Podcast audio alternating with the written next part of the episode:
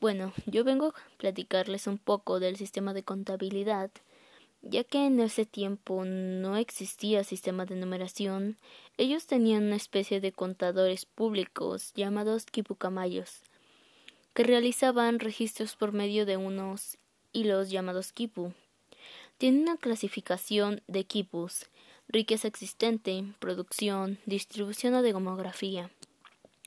Los colores y el orden eran fundamentales para ellos, ya que clasificaban cosas por mediante eso.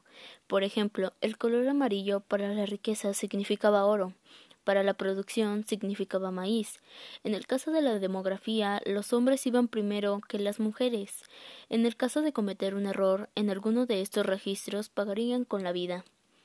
Dado que algún error se produjera con la vida, nadie quería ser Quipucamayo. Así que el gobierno, para solucionar el problema, obligaba a los hijos de los Quipucamayos a ser Quipucamayos. Y estos fueron unos datos del sistema de contabilidad de los incas.